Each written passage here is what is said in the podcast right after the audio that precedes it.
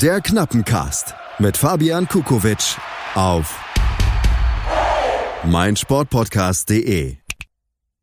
Glück auf und herzlich willkommen zur neuen Episode vom Knappencast. Mein Name ist Fabian Kukowitsch und ich freue mich wie immer, dass ihr wieder dabei seid und eingeschaltet habt hier auf meinsportpodcast.de. Ja, der heutige Knappencast ist ein bisschen anders als üblich, ähm, denn wir haben einen besonderen Case in dieser Woche. Und zwar spielt Schalke 04 am Freitag gegen Union aus Berlin und die sind ja noch, noch nicht allzu lange in der Bundesliga dabei.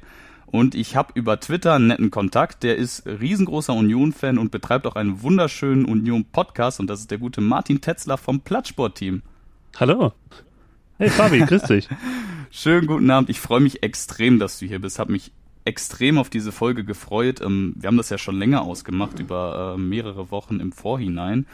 Und wir haben zwei interessante Partien, äh, über die wir, oder drei sogar. Aber warte, warte mal, ich, ich, muss kurz gleich reingrätschen, ja, ähm, so ein bisschen wie, wie ein böser Verteidiger.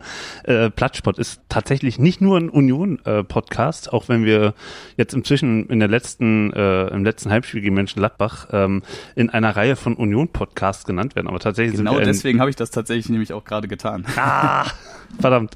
Ja, du hast mich. Mist. Aber ja, nee, ey, ist wahnsinnig schön hier zu sein. Ja. Ähm, okay, ich erkläre mich. Naja, wir sind, äh, Plattsport ist ein, ein, ein Podcast, der äh, natürlich, weil wir hauptsächlich Union-Fans sind, ähm, aber auch ein paar Hertaner, auch ein paar Schalke-Fans, ähm, ist der Schwerpunkt hier auf Berlin und in Berlin war jetzt im letzten, naja, halben, dreiviertel Jahr eine Menge los und vor allem wegen Union Berlin und da ähm, ergab sich das halt, dass wir doch eine Menge über Union gesprochen haben. Ja, über Hertha hättest du jetzt auch im Moment eine Menge zu bereden, aber das ist leider nicht unsere Topic heute. Da würde ich echt gern, weißt du, ich habe manchmal im knappen Cast, ich würde richtig gerne über andere Teams noch reden, aber über Schalke lässt sich genug reden, deswegen beschränken wir das auf Schalke und Union heute. Die beiden Teams haben nämlich beide ihre Spiele gewinnen können am letzten Spieltag. Schalke auswärts in Bremen und Union zu Hause in der alten Försterei gegen die Borussia aus Mönchengladbach. Damit den Primus, den Tabellenführer, geschlagen und da wir eigentlich immer das S04-Spiel äh, S04-Spiel am Anfang machen, äh, bin ich heute mal sehr, sehr gastfreundlich und wir beginnen einfach mal mit der Partie von Union Berlin gegen Gladbach. 2 zu 0 konnte man gewinnen. Ähm, Uja in der 15. und Anderson in der Nachspielzeit. Wie, wie muss ich mir das vorstellen? Ähm, du steigst als Union auf, hast eigentlich lediglich Klassenhaltsambition, hast jetzt eine richtig starke Serie hingelegt. Also äh, ich habe das mal nachgesehen. Also Union hat aus den letzten sechs Spielen fünf gewinnen können und die eine Niederlage, die gab's auswärts in München bei den Bayern. Ähm, wie geht's dir aktuell als Union-Fan?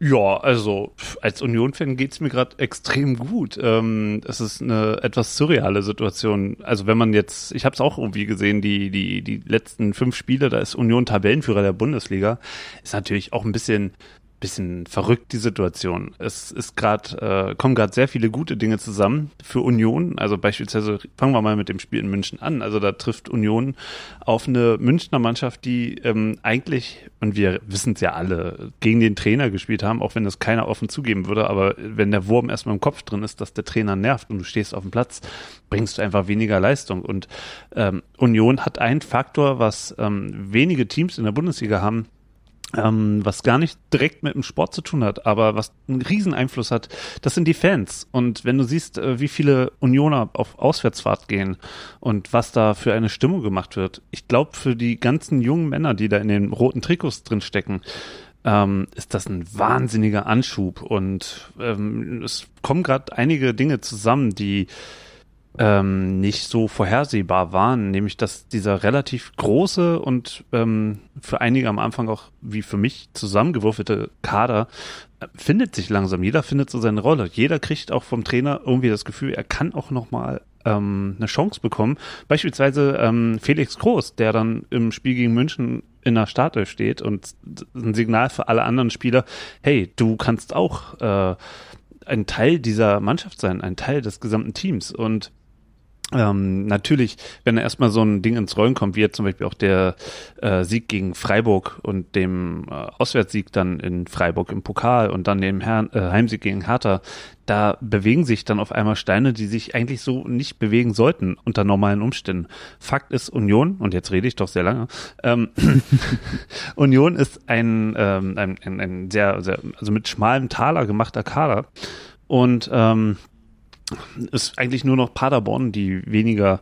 Geld in ihre Mannschaft investiert haben oder investieren, auch mit Gehältern und so weiter und so fort. Und es ist schon wirklich verrückt, dass sich da wirklich eine gute Chemie ähm, ent entwickelt hat über die letzten Monate. Also am Anfang der Saison, als man irgendwie vier Spieler am Stück verloren hat, konnte man das gar nicht absehen.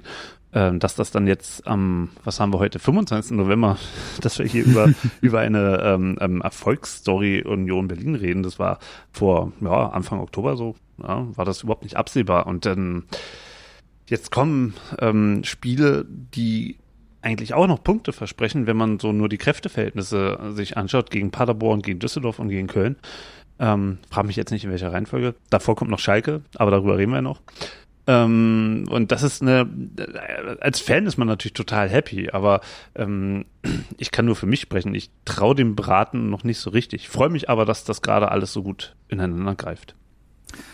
Du hast einen Faktor angesprochen, den äh, ich eigentlich auch auf jeden Fall oder wahrscheinlich jeder Fußballfan angesprochen hätte, und das sind die Fans. Ähm, wenn wir uns die Punkteausbeute mal angucken von Union, 16 Punkte hat man gerade aktuell auf dem Konto, ist damit äh, im ja aktuell sicheren Tabellenmittelfeld zwischen den, ich sag mal, Tabellendrittel, das so ein bisschen um die internationalen Plätze und äh, Platz 8, 9, 10 gerade mitspielt. Ähm, und den unteren Drittel, wo auch leider Gottes Hertha und äh, Düsseldorf gerade drin stecken, äh, Werder Bremen auch die äh, um die Abstiegs, äh, na, was heißt um die Abstiegsplätze, aber um den Klassenerhalt spielen ähm, und ist da echt total zwischen. Ähm, aber wenn man sich die Punktausbeute anguckt, dann hat man zwölf von diesen 16 Punkten zu Hause in der alten Försterei geholt, auswärts bisher nur ein Sieg. Ähm, glaubst du, dass gerade ähm, auf, äh, im Hinblick auf das Freitagsspiel auswärts in der Felddienstarena ähm, die Auswärtsfans da auch nochmal einen extra Push geben können. Ähm, auch in der Hinsicht, dass die Felddienstarena jetzt nicht der leiseste Fleck ist in der Bundesliga. Äh, komischerweise darüber habe ich nachgedacht, ähm, dass der, der, der Punkt, den Union immer noch extra machen kann, eben der ist, dass die Heimfans meistens nicht so laut sind, wie die Union-Auswärtsfans laut sind. Und das in Schalke, das mit dem geschlossenen Dach, wenn das zu sein sollte, wovon ich jetzt mal ausgehe, ähm, dass ein ganz anderes, äh, ein ganz anderer Pegel an Lautstärke kommt.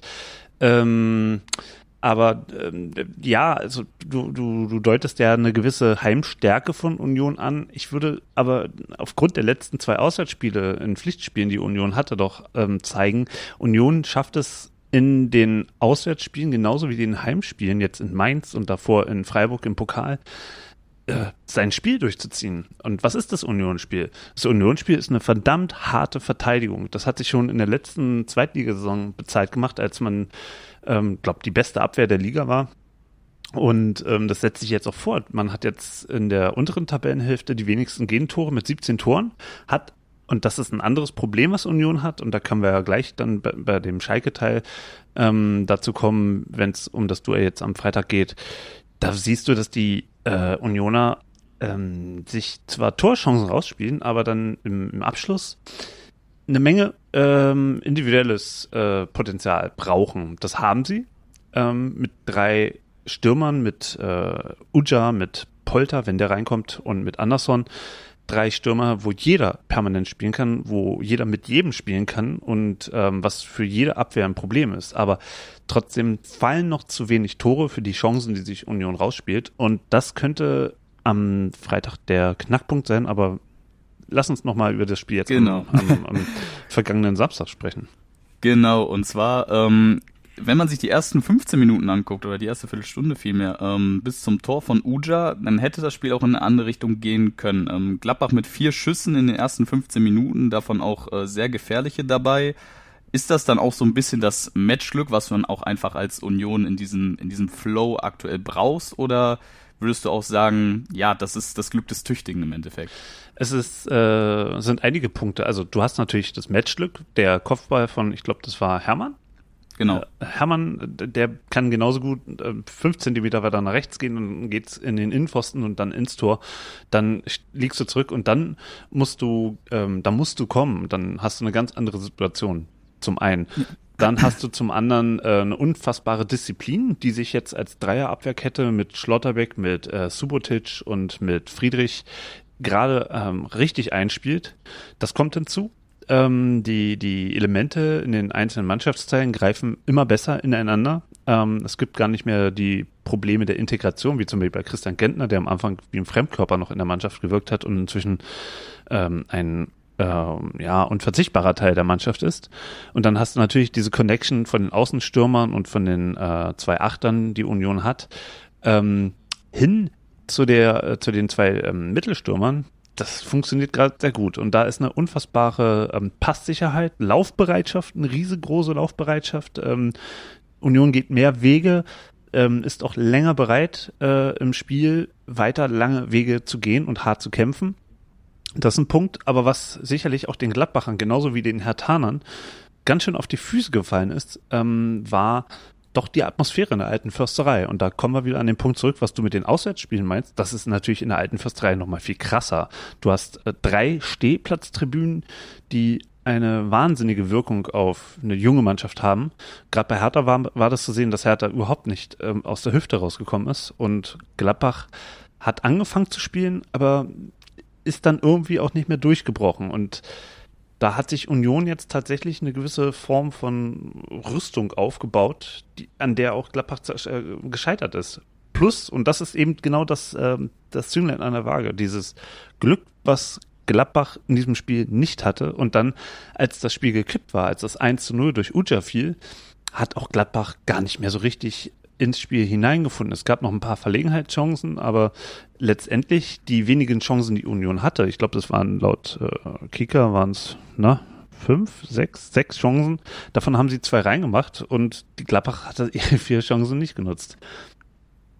Mm, du hast gerade die Laufleistung und die defensive Stabilität angesprochen und äh, das sind zwei Punkte, die lassen sich in den Statistiken exzellent wiederfinden. Ähm, und zwar hat Union fünf Kilometer mehr ähm, tatsächlich auf dem Buckel als Gladbach hat damit, wenn man es jetzt mal ganz banal ausdrücken will, einen halben Spieler mehr auf dem Feld gehabt. Ist eine super banale Ausdrückung, aber ist eben Fakt. 126 Kilometer ähm, im Vergleich zu 121. Und obwohl Gladbach mit 63 Prozent Ballbesitz ähm, ja, so gesehen eigentlich die Kontrolle ähm, des Spiels ähm, innehat und äh, insgesamt knapp 300 Pässe mehr gesp äh, gespielt hat als die Unioner, haben sie es überhaupt nicht geschafft, äh, gerade nach dem 1 zu 0, wie du gerade schon sagtest, die Lücke zu finden und diese dieses defensive Bollwerk von Union zu durchbrechen, ohne jetzt, ähm, dass Union quasi Beton nur angerührt hat, sondern Union hat doch versucht, äh, immer wieder Nadelstiche zu setzen und auch ein eigenes Spiel äh, nach vorne zu betreiben womit man sich dann auch gegen Ende belohnen konnte mit dem 2-0. Ähm, da muss ich auch einfach sagen, finde ich, finde ich den Vergleich von Union und Paderborn extrem spannend, weil Union es etwas klüger löst als die Paderborner und auch äh, bewiesenermaßen ein bisschen mehr Ertrag hat. Warum? Ähm, Darf ich jetzt mal, jetzt gräte ich mal wieder, ich habe heute äh, harte Stollenschuhe an. Warum glaubst du das? Mm, ich glaube, dass aus dem Grund, da, das hat man gegen äh, Dortmund, finde ich, perfekt gesehen im Spiel der Paderborner. Paderborn äh, spielt ein exzellentes oder meiner Meinung nach exzellentes Spiel nach vorne. Äh, man versucht viel Tempo reinzubringen, hat auch echt gute Spieler dafür geholt. Ähm, das ist nochmal ein anderes Thema, dass Spieler, die aus der vierten Liga geholt wurden, auf einmal gegen Borussia Dortmund ein Megaspiel abliefern. Ähm, aber diese, diese Ausdauer, ähm, dass man dass man eine Führung über die Zeit bringt, dass man defensiv stabil steht. Das ist das Fundament, mit dem man als Aufsteiger oder eigentlich als Team generell Spiele gewinnt. Und das fehlt Paderborn und das hat Union. Und Union setzt auf diese grundsätzliche Stabilität und auf diese intensive Laufbereitschaft über das ganze Spiel hinweg. Und zwar nicht nur auf das letzte Drittel nach vorne im Offensivspiel. Und ich glaube, das ist einer der wesentlichen ähm, Unterschiede, ähm, wenn man eine Parallele zu Union und Paderborn äh, zieht. Und das ist für mich auch so ein bisschen einfach perfektes einfach ein perfektes Beispiel, wie man als Aufsteiger Fußball spielen sollte in der ersten Liga, wenn man eben noch so neu ist, wie Union Berlin es jetzt ist. Ähm, Nochmal zu Paderborn. Da, da, also der, der Unterschied zwischen Union und Paderborn ist natürlich total krass. Eine Mannschaft, die letztes Jahr mit ganz viel Moral durch die Rückrunde marschiert ist wie Paderborn. Ähm, kann das natürlich jetzt nicht mehr andauernd auf den Platz bringen. Man, es wird immer wieder angedeutet, was Paderborn eigentlich drauf hat an Möglichkeiten, aber schließlich ist es ein Dritt- bis Zweitligakader, und das hast du auch gerade gesagt, und das ist, glaube ich, auch der Unterschied zwischen Union und Paderborn. Union hat Geld investiert, was Paderborn nicht investiert hat. Und ähm, meine Mutmaßung, wir haben da bei Plattsport mal einen Artikel gehabt, ähm, mit der Mutmaßung, dass Union natürlich das Geld investiert mit der Absicht, in der Liga zu bleiben. Und bei Paderborn hast du nicht den Eindruck, dass sie mit dem, was sie da im Kader haben und ausgegeben haben, unbedingt in der Liga bleiben wollen, sondern ein, ein Verbleib in der Bundesliga wäre für Paderborn ja äh, wirklich eher ein Unfall. Das ist, ja überhaupt, das ist ja überhaupt nicht eingepreist in, in, in die Spielzeit 2019-20 in äh, Paderborn. Und ähm, erstaunlich ist natürlich jetzt letzten Freitag gewesen, wie wahnsinnig schlecht Borussia Dortmund war und ähm, wie sie sich von so einer, naja, Zweit-, Drittligamannschaft haben überrannen lassen. Und bei Union Berlin ist es halt eben so, ähm, ich, wie gesagt, ich war ein großer Skeptiker ähm, nach dem Spiel gegen Leverkusen von der Einkaufspolitik, aber ich musste mich da auch tatsächlich eines äh, Besseren belehren lassen, sehr gerne ähm, sogar. Aber ähm, ich habe nicht gedacht, dass die Sachen so gut ineinander greifen und ähm, dass dieser große Kader ähm, so viel Harmonie bietet. Das war nicht zu erwarten. Hm, ich würde ganz gern noch über einen Spieler von Union reden äh, in Bezug auf das Spiel gegen die Gladbacher, ähm, der mir, obwohl er gar kein Torschütze war am Ende, sondern nur Vorlagengeber, mir extrem aufgefallen ist und das ist äh, der Herr Ingwarzen. Ähm, ist mir überhaupt kein Begriff gewesen, muss ich ehrlicherweise zugeben, äh, vor dem Spiel. Äh, ich habe tatsächlich noch nicht den ganzen Überblick auf die, äh, über den Union-Kader. Aber ähm, er ist auch sehr groß, muss man auch sagen. aber un unfassbar. Ähm, hat ein richtig gutes Spiel gezeigt, war richtig gefährlich, hat viele Nadelstiche gesetzt, auch einen Pfostenschuss, äh, glaube ich, in der ersten Halbzeit gehabt. Ähm, war der präsenteste Unioner meiner Meinung nach und hat äh, mit der Flanke auf Uja so ein bisschen auch ist natürlich nach dem Spiel leicht gesagt, aber hat mit dieser guten, äh, mit dieser exzellenten Flanke auch den Sieg ein bisschen eingeleitet kein, äh, keine, keine, ähm, wie sagt man? Ähm, ah, jetzt stehe ich auf dem Schlauch. Keine Widerrede. Ja, keine Widerrede. Ingwertsen ist tatsächlich auch eine Wundertüte gerade. Der hat eine, einen sehr, sehr, sehr, sehr schlechten Saisonbeginn gehabt, ähm, wie auch eigentlich die ganze Mannschaft, aber ähm, von Ingwertsen haben sich doch viele Leute eine Menge vorher versprochen. Ähm, aber schon in der Vorbereitung sah man, nee, ähm, das kommt nicht so richtig, hm, Anpassungsprobleme, neue, neue Sprache, neues Land und ja, was weiß ich. Ähm, und in den letzten Spielen findet er da hinter den Spitzen tatsächlich seine, seine Position und wird auch immer gefährlicher.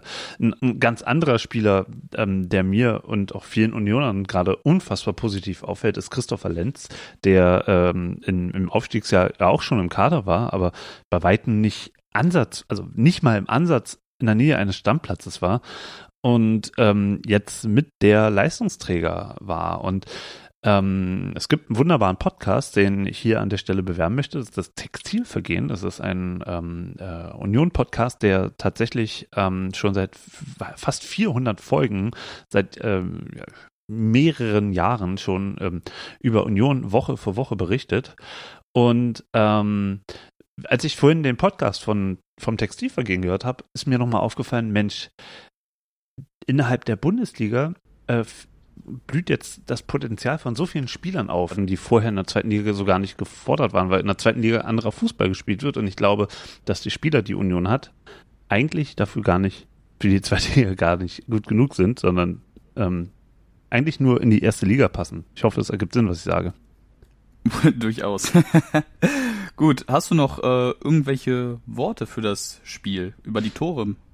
Naja, das 1 zu 0 war sensationell rausgespielt und ähm, Jan Sommer erwartet eigentlich einen Ball, der äh, gegen seine Laufrichtung kommt und man merkt auch schon, so, sobald der Ball den Kopf von äh, Anthony Uja verlässt, ähm, merkt Jan Sommer, nee, falsch, das geht nicht gut.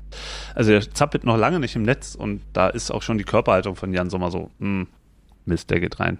Das wird nix. Nee, und das zweite ist natürlich, äh, das ist so ein typisches 2 zu 0 von Union. Man führt 1-0 und ähm, so kurz vor Schluss ähm, wirft Union alles nach vorne und ähm, macht irgendwie noch den Deckel drauf, weil die andere Mannschaft hinten aufmacht und Union macht nicht selten so ein 2 zu 0. Und ja, war, war schön, aber der Ball ist auch sehr glücklich an ähm, Sebastian Andersons Kopf geknallt. Ähm, ja, ja, nichtsdestotrotz würde ich sagen, 2-0 gegen Gladbach ist, äh, braucht man nicht mehr viel zu sagen, oder? Spricht eigentlich für sich. Ja, also die, die, die Borussia aus Mönchengladbach hat im Prinzip denselben Fehler gemacht wie die Borussia aus Dortmund, nämlich ähm, ein bisschen zu arrogant und selbstsicher das Spiel an der alten Försterei bestritten und ähm, sind definitiv auch mit mehr Ballbesitz ausgestattet gewesen, aber hm, da muss schon noch ein bisschen mehr kommen. Und ich glaube, Union ist auch ein schlagbarer Gegner. Dazu kommen wir gleich. Gut, dann schlagen wir das Kapitel äh, Union gegen Gladbach mal ganz knapp beiseite. Wir werden gleich wieder auf Union zurückkommen, selbstverständlich. Aber wir kommen jetzt erstmal zum Spiel des glorreichen FC Schalke 04 gegen SV Werder Bremen. 2 zu 1 konnten die Knappen sich durchsetzen im Weserstadion. Hast du schon eine Meinung zum Spiel entwickelt oder ähm, generell vielleicht zu Schalke in der Saison? Bist du, du hast da ja ein bisschen den Blick von außen, den ich ja nicht habe. Ich bin da ja, ähm, hab da ja den totalen, äh, die totale Vereinsbrille auf. Ähm, wie siehst du Schalke in der Saison? Was gefällt dir, was gefällt dir nicht? Also mir gefällt jetzt erstmal das, ähm, und das hat jetzt erstmal wieder mal nichts mit dem Fußball zu tun. Mir hat eigentlich sehr gut gefallen, wie Schalke sich gegeben hat, als äh, der Vorsitzende für drei Monate mal weg war. Ähm, da, da hat man tatsächlich mal gemerkt, was da für eine Ruhe im Verein herrschen kann, wenn man sich tatsächlich auf den Sport konzentrieren kann.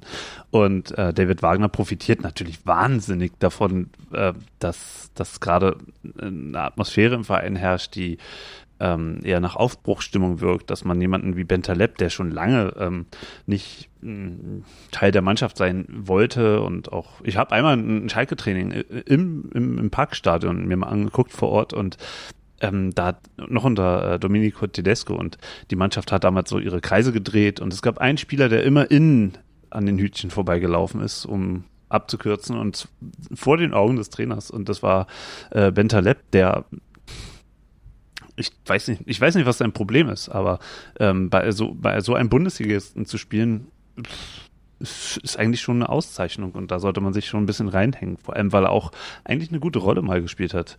Und das ist im Moment alles so weg an, an Störgeräuschen. Ähm, das gab diesen Knall im Sommer mit äh, Tönnies und das sah jetzt bislang eigentlich sehr gut aus. Also mein, mein Podcast-Kumpel Stefan ist auch ein großer Schalke-Fan, der hat als äh, gehört hat, dass David Wagner nach äh, Gelsenkirchen kommt, hat er die Hände über den Kopf zusammengeschlagen und gesagt, oh Gott, das wird noch schlimmer sein als bei Tedesco, dieser Fußball. Ähm, aber wahrscheinlich ist der Faktor Mensch gar nicht so zu verachten bei ihm. Also ich meine, er lässt einen sehr soliden Fußball spielen, aber die Individuen, wie zum Beispiel auch Harid, ähm, können sich auf einmal entfalten und haben ein Vertrauen in sich. Das ist schon bemerkenswert, was Schalke die Saison auf den Platz bringt. Ähm, und was das Spiel gegen Bremen angeht, naja, da hast du ja in deiner letzten Folge eigentlich auch schon den Spielverlauf vor, vorweggenommen. Du hast, äh, glaube ich, sogar das richtige Ergebnis vorausgesagt. Also, die, die hätten gar nicht spielen brauchen. Ja, das Ergebnis war tatsächlich richtig. Ich habe äh, mich aber so, ich war so blöd und habe mich festgelegt, äh, dass das entscheidende Tor für Schalke 04 ein Standardtor sein wird, da Werder Bremen ja in den letzten Spielen eine enorme Standardschwäche gezeigt hat und äh, Schalke genau das Gegenteil. Aber sei es drum, ich bin total zufrieden. Also da muss ich auch sagen, also so wie Raman den Außenverteidiger von Bremen weggetreten hat, muss man sagen, da, das war ja schon eher eine Standard. Äh, äh, äh, also es ist eine Standart, verstehst du? Das Wortspiel, ne? ja, so muss man erstmal stehen bleiben, wenn man so getreten wird. Aber nein, Spaß beiseite. Also äh, es war natürlich keine Standardsituation, aber es war schon ein sehr, also dass das nicht abgepfiffen wird, selbst nach Beobachtung der Bilder, ist für mich nicht nachvollziehbar und da hat Schalke auch eine Menge Glück gehabt. Ja, äh, wir können sehr gerne direkt über die Situation reden. Also ähm, du hast schon klar gesagt, für dich ist es ein Stürmerfoul. Ganz klar. Also ich meine, der, der Verteidiger hat überhaupt keine Chance mehr hinterherzukommen, weil er voll am Fuß getreten wird. Gut, dass ich dann, ich, wie hieß der nochmal? War das ähm, ähm, ähm äh, Langkamp. Langkamp, ja, Langkamp. Ähm, was hat der für eine Note hier bekommen beim Kicker? Fünf. Zu Recht, allein schon für diesen sterbenden Schwan. Ähm, da hat er auf jeden Fall äh, eigentlich eine Sechs verdient. Also äh, es sah aus, als wäre er von einer, von einer ähm, äh, Maschinenpistole getroffen worden. So hat er geschrien. Also man muss es nicht übertreiben.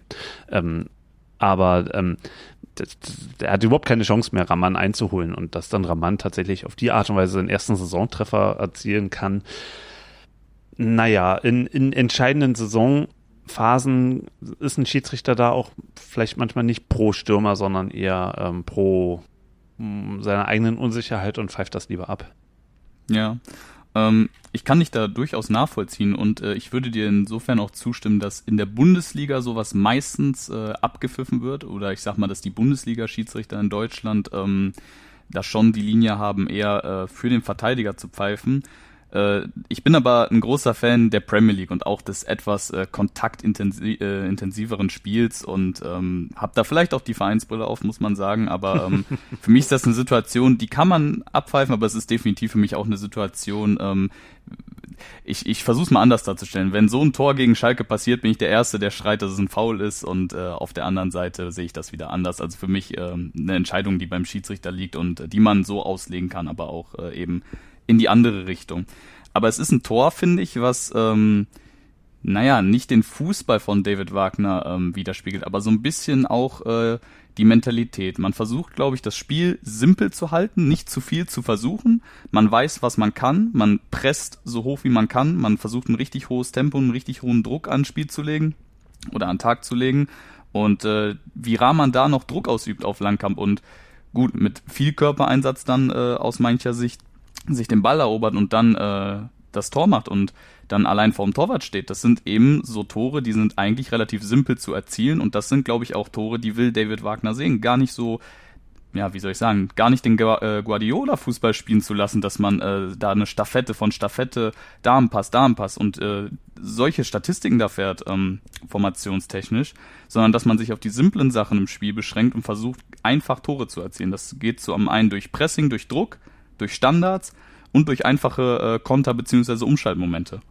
Also ähm, mal ganz abgesehen von der von der Szene, wenn, da wollen wir jetzt gar nicht lange drüber reden. Ich bin persönlich der Meinung, dass die Premier League ähm, sowas auch als faul pfeift und äh, persönliche also oder körperliche Härte äh, will ich auch mehr sehen und weniger rum rumgeeiere danach das war meiner Meinung nach ein Foulspiel. Aber reden wir nicht lange weiter drüber. Ich, du hast ja vollkommen recht, es ist ein, ein neues, neuer Wille, der da drin steht, äh, steckt in der Mannschaft, auch auf so eine Bälle zu gehen, auch die Kraft aufzuwenden, an der Stelle den Verteidiger zu attackieren. Das ist komplett neu.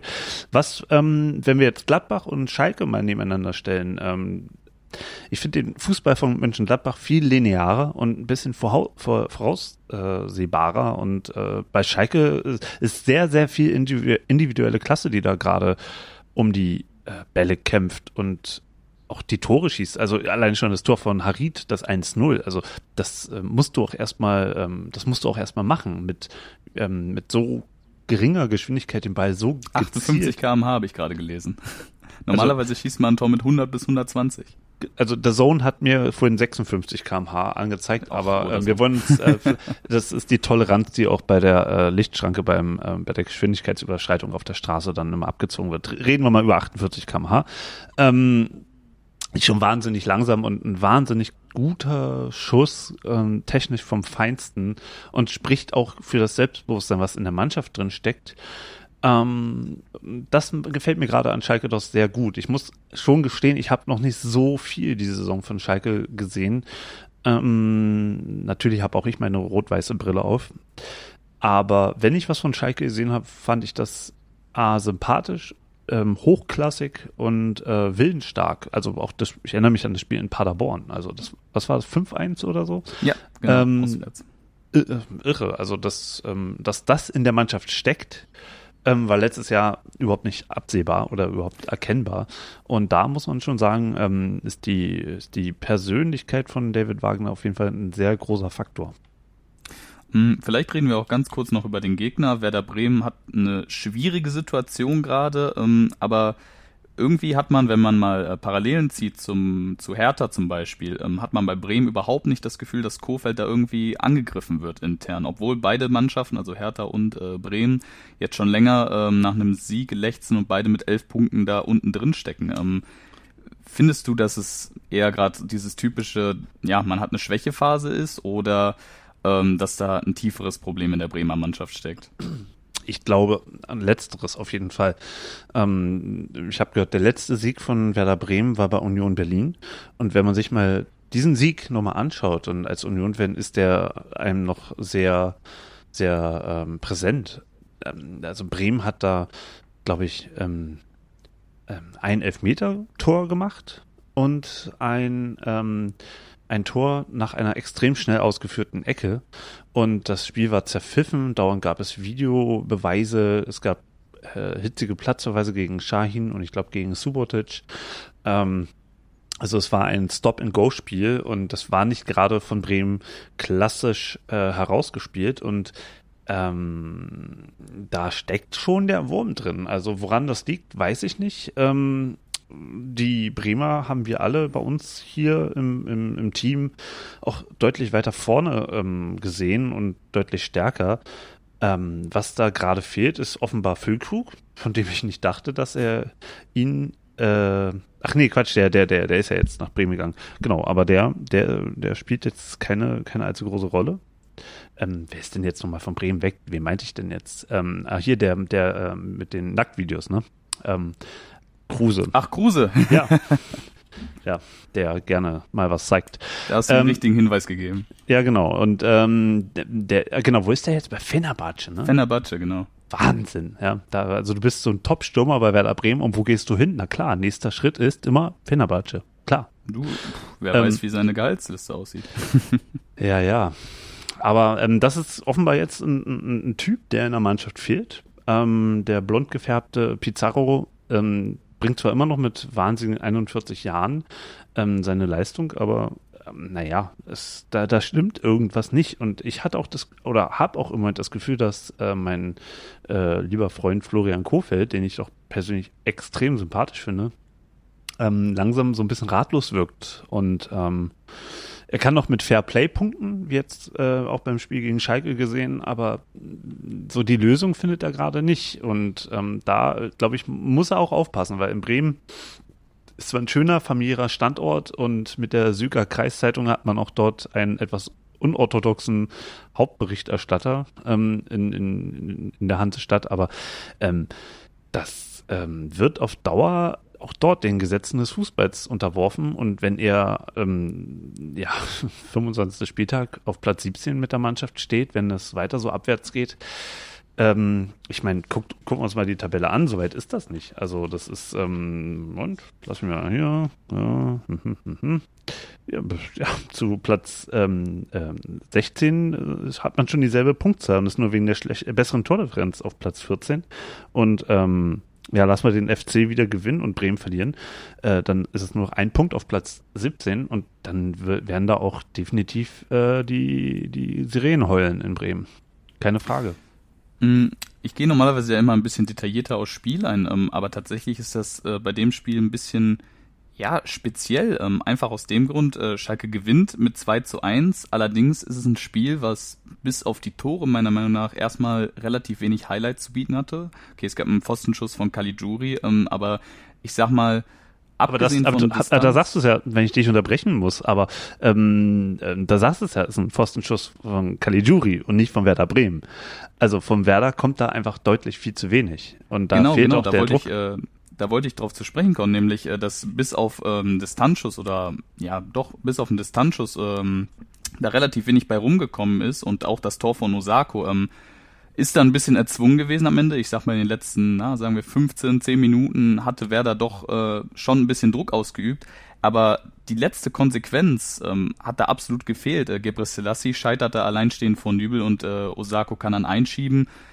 Ich habe äh, auf Twitter mit dem guten Helge Woltmann von äh, den One Football Jungs, der ist Werder-Fan, ähm, habe ich über Twitter ein bisschen geschrieben, während, äh, während das Spiel lief.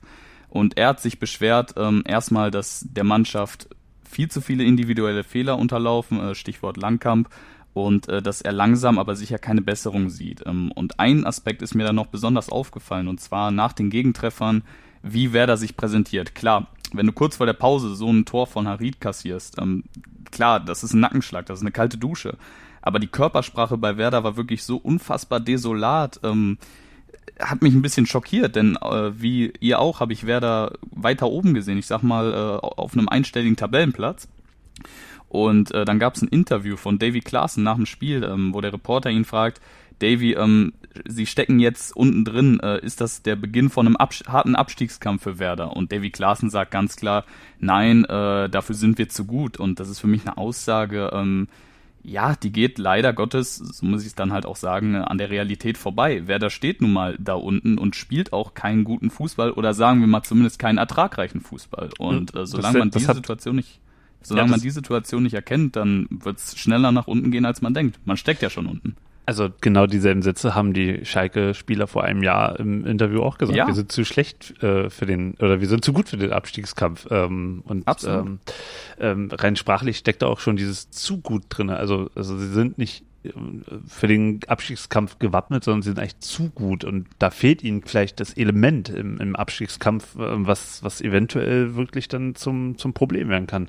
Und wenn man sich jetzt mal anguckt, gegen wen Bremen die nächsten drei Spiele spielt, auswärts in Wolfsburg, wahnsinnig starke Mannschaft dieses Jahr, die ähm, überraschend gut, ach, ich, ich, ich sag's nicht, ich sag jetzt nicht performen, die äh, wahnsinnig gut, ich hab's jetzt doch gesagt, die wahnsinnig gut ihr Spiel umsetzen, was ihnen vorgegeben wird. Dann spielt Bremen zu Hause gegen Paderborn. Und Paderborn ist eine Wundertüte. Im, Im besten Fall spielen sie unentschieden, aber ähm, da muss man auch erstmal schaffen. Und dann fährt Bremen am, am, am, am 14. Dezember nach München. Und da haben sie in den letzten Jahren immer wahnsinnig Kloppe bekommen. Oh Und ja. im aktuellen Zustand mit der Mannschaft, wie äh, sie jetzt drauf sind, dann bei den Bayern jetzt zu spielen, wie sie jetzt wieder drauf sind. Mm, Also wenn, wenn ich bei der Tipprunde jetzt, in der ich jede Woche immer meine Tipps eintippe, ähm, 7-0 sage, dann wird keiner äh, mir zurückschreiben und sagen, was, was machst du denn da, was glaubst du denn da von Mist? Das ist ein wahnsinnig äh, problematisches Programm, was sie jetzt haben. Und dann kommt Mainz 05, ähm, dann müssen sie noch nach Köln.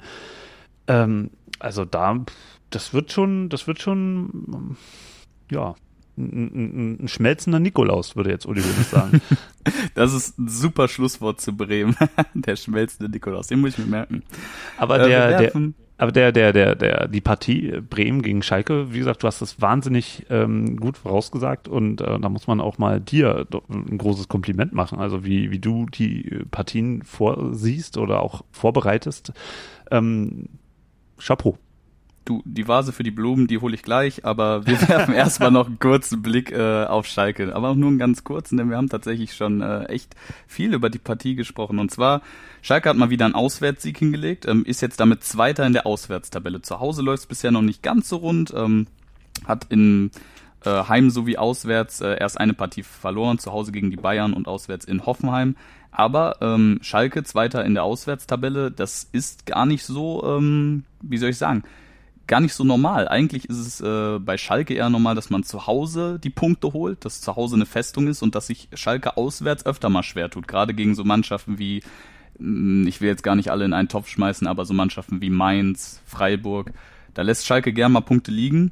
Das ist diese Saison bisher zumindest anders. Ähm, glaubst du, dass Schalke sich auch in der Hinsicht äh, ein bisschen verändert. Ähm, nicht nur vom Spielerischen her, sondern vielleicht auch von diesen externen Faktoren, dass man jetzt eben auswärts auch eine gewisse Stärke an den Tag legt. Und ja, es zählt natürlich nicht als Stärke, wenn man zu Hause jetzt nicht die ganzen Punkte holt, aber dass man eben ähm, auswärts ein anderes Gesicht zeigt als die Saisons zuvor. Also ich würde sagen, Schalke macht gerade ähm, eine ganze Menge richtig und ähm, dass sie auswärts äh, die Ergebnisse holen, ähm, passt, finde ich, in, in die gesamte Saison hinein. Und schau dir mal an, äh, die ähm, Heimspiele, die Schalke hatte, das Spiel, was sie gegen die Bayern verloren haben. Ähm, ein anderer Videoassistent hätte vielleicht gesagt, ah, an der Stelle gibt's Elfmeter. Ähm, oder dort gibt's nochmal Elfmeter. Man weiß es nicht. Also das ist auch ein wahnsinniges Pech, ähm, das Spiel gegen die Bayern dann so zu verlieren. Und die anderen Heimspiele waren dann ähm, drei Unentschieden dabei. Und ähm, ja, also gegen wen waren die denn? Die waren gegen Dortmund, Düsseldorf. gegen Düsseldorf und Badabam. Köln. Genau. Also ähm, die Dinger können auch genauso gut ähm, pro Schalke ausgehen. Dortmund war miserabel in diesem Hei- äh, Auswärtsspiel und ähm, äh, Düsseldorf hat wahnsinniges Glück gehabt, immer wieder den Ausgleich zu machen.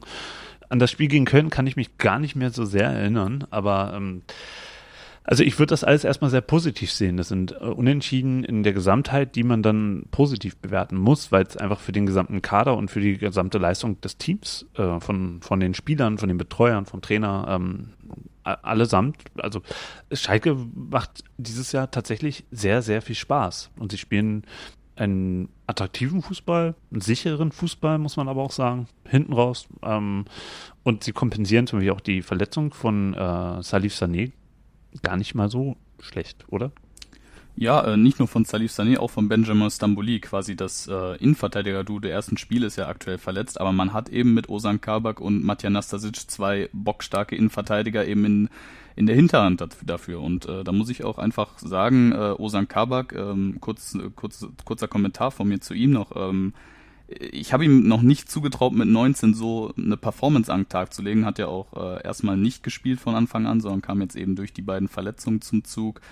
Ähm, gefällt mir wahnsinnig gut, macht richtig Spaß, dem Jungen zuzuschauen. Äh, hat einige sehr gute defensive Aktionen gezeigt. Also ich hoffe, der Junge kann so weitermachen und äh, kann seine, seine Form und auch, muss man ja leider Gottes heutzutage so sagen, seine Ablöse ähm, gewissermaßen bestätigen. Auf einen Spieler würde ich aber gerne noch äh, zu sprechen kommen, bevor wir dann eben äh, zur Vorschau kommen. Und das ist äh, der teuerste Zugang. Nee, stimmt überhaupt nicht. Osan Kabak ist natürlich der neu, äh, teuerste Neuzugang. Der zweiteuerste Neuzugang, nämlich Benito Raman. Ähm, Raman hat eine enorm, ja, nicht schwache, aber sehr schwere Phase gehabt ähm, anfangs bei Schalke. Hat in einem Testspiel ein hundertprozentiges Tor daneben gesammelt und seitdem war so ein bisschen der Wurm drin. Ähm, hat aber jetzt im Pokal gegen Bielefeld mit einem Doppelpack und jetzt auch äh, mit zwei Scorern im Spiel gegen Bremen so ein bisschen den Knoten platzen lassen können und ist auch deswegen äh, mein persönlicher Man of the Match. Ist auch ähm, rein spielerisch einer meiner Lieblingsspieler aktuell bei Schalke, weil er genau das verkörpert, sein Spiel genau das verkörpert, was David Wagner sehen will. Temporeich, druckvoll, Umschaltmomente. Hat ein Tor geschossen, eine Vorlage gegeben, eben das Tor von Harid. Ähm, hast du eine Meinung zu Benito Raman aktuell? Oder absolut, vielleicht auch absolut, ähm, absolut nicht. Da bin ich ein bisschen raus. Und ehrlich gesagt, bei Düsseldorf habe ich ihn, ähm, ich, ich habe nicht so sehr auf Düsseldorf geschaut letztes Jahr. Also das muss ich ganz ehrlich sagen. Also ähm, da, um nochmal einen Link zu unserem Podcast zu machen. Wir sind ja im, im Februar damit gestartet, dass wir einfach so satt vom Fußball waren und ähm, weil Fußball nur noch kommerziell war und ähm, uns tatsächlich ähm, die, die, die Lust und Laune an Fußball vergangen ist und wir mit unserem Podcast Podcast angefangen haben, darüber zu reden, was wir am Fußball eigentlich lieben und deswegen die ersten Folgen so gemacht haben, dass wir über die Dinge geredet haben, die uns richtig genervt haben. Und da lief natürlich auch schon die letzte Saison und wir haben in der äh, Bundesliga eigentlich überhaupt keinen Spaß mehr letztes Jahr gehabt. Deswegen kann ich nicht so viel über Benito Raman sagen.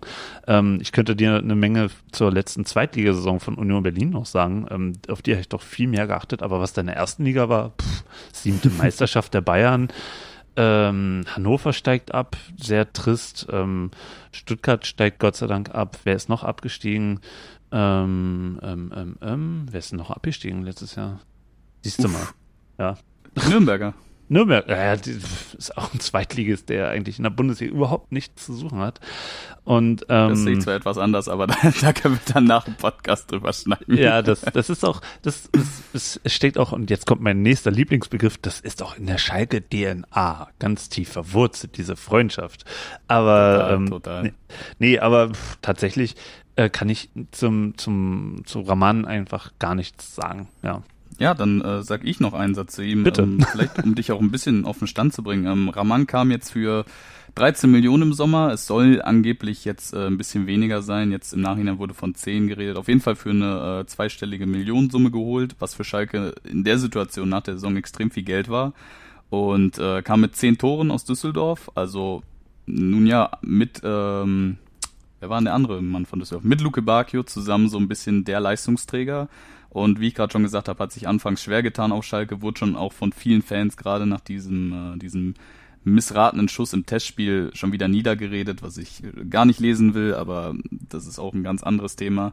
Und hat es jetzt eben geschafft, in den letzten Spielen so ein bisschen ähm, den Knoten platzen zu lassen. Und ähm, ich weiß nicht, ob du es gesehen hast, aber man hat ihm nach dem Tor auch deutlich angesehen, äh, was da für ein Druck von seinen Schultern gefallen ist.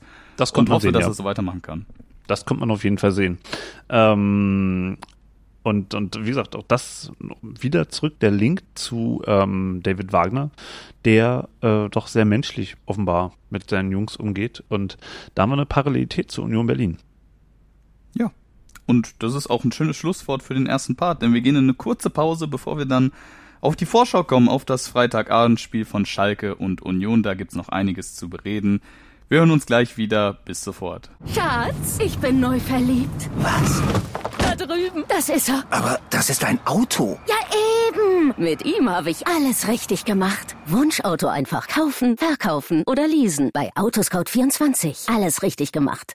In rund 40 Folgen habt ihr mich jetzt schon sagen hören, I want to tell you about the Beatles.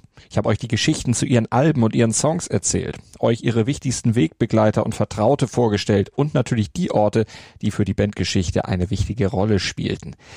Habt ihr die drei bisherigen Staffeln schon durchgehört? Nein? Na, worauf wartet ihr dann noch? Rein in den Podcatcher eurer Wahl und einfach mal losgehört. Und folgt gerne auch unserem Instagram-Kanal iwtty-Beatles Podcast. Die komplette Welt des Sports. Wann und wo du willst. Interception. Touchdown. Der Football Talk mit Sebastian Mühlenhof. Höre die aktuellsten News aus den NFL Divisions. Jede Woche neu auf meinsportpodcast.de. Wir sind zurück beim knappen Cast. Mein Name ist wie immer Fabian Kukovic. Ich freue mich, dass ihr wieder eingeschaltet habt hier auf mein Sportpodcast.de und immer noch dabei ist der gute Martin Tetzler vom Plattsport-Team. Hallo, immer noch. Wir kommen zur Partie vom Freitagabend. 20.30 Uhr treffen Schalke 04 und der erste FC Union Berlin in der Felddienstarena zum ersten Mal aufeinander, glaube ich sogar. Zumindest mal seit sehr langer Zeit. Also das letzte und Spiel, an das ich mich erinnern kann, wenn ich dich unterbrechen, schon wieder zum dritten Mal. Pokal? Ja, der klar, Pokalfinale 2001. Ja, ich meinte äh, Liga intern natürlich. Da ich ah, nee, das ist äh, unmöglich. Gut, alles klar. ja, ähm, wenn wir aufs Spiel mal blicken, ähm, wir haben gerade schon über die beiden Partien im Vorhinein gesprochen. Ähm, wir haben natürlich unsere Vereinsbrillen da total äh, krass aufgesetzt. Meine glüht blau-weiß, seine rot-weiß. Ähm, was glaubst du denn, sind die Vorzeichen für beide Mannschaften gleich? Also beide befinden sich aktuell, würde ich behaupten, in einer guten Form. Union vielleicht sogar, wenn man die, äh, die Spielserie von äh, sechs Spielen, fünf Siegen mal dazu zieht, äh, vielleicht einen noch besseren sogar. Siehst du gute Chancen für Union auf Schalke ein gutes Spiel abzuliefern? Das ist eine Ja-Nein-Frage, oder? Ähm, ja, sehe ich potenziell auf jeden Fall. Dazu gehört aber auch, dass Union tatsächlich weiterhin so diszipliniert spielt. Ähm, dass Union auf die weniger lineare Spielweise der Schalker ähm, eine Antwort findet, dass man tatsächlich auch mit den ähm, technisch starken Spielern von Schalke 04 ähm, irgendwie umgeht, dass man das Spiel der Schalker ähm, erfolgreich zerstört. Und zwar so, dass es den Union-Fans weiterhin Spaß macht zuzugucken. Ähm, und das war bisher immer so, der, in den letzten Wochen, dass man eigentlich das Gefühl hatte, die Unioner sind besonders gut da drin, den Aufbau zu stören, in, in Freiräume zwischen den Linien ähm, stattzufinden und dann äh, schnell zu attackieren. Und ähm, du hast ja gerade auch die Innenverteidiger der ähm, äh, Schalke angesprochen, die nicht die Stammverteidigung ist, ähm, und da steckt tatsächlich wieder, wieder mal für Union eine Menge ähm, Möglichkeiten drin. Wenn Schalke es zulässt, dass ähm, Union so schnell in die Spitzen kommt, dass dann wieder Flanken kommen. Wir haben mit äh, Uja, wir haben mit Polter und wir haben mit Anderson drei extrem kopfballstarke Spieler, die alle schon, glaube ich, in dieser Saison, ähm, wobei, nee, Polter hat er ein Kopfballtor geschossen? Hm, ich kann mich nur ans Elfmetertor erinnern, ehrlich gesagt. Äh, ja, er hat zwei Elfmetertore geschossen gegen Bayern, gegen Hertha. Hertha. Und ich glaube, er hat noch ein Tor geschossen. Ähm, oder zumindest hat er, nee, er hat das allererste Saisontor von Union äh, vorbereitet. Ähm, aber nichtsdestotrotz, wer ähm, Sebastian Polter kennt, der kann Fallrückseher, der kann Kopfbälle, also der ist tatsächlich ähm, unberechenbar. Und das ist die große Stärke von Union, neben der ähm, sattelfesten Verteidigung ähm, dass Union da in die in der Spitze ähm, auftritt und den Schalkern Probleme macht. Und man weiß jetzt ja noch nicht, wer, wer wird denn da vorne spielen, weil alle können sie miteinander spielen.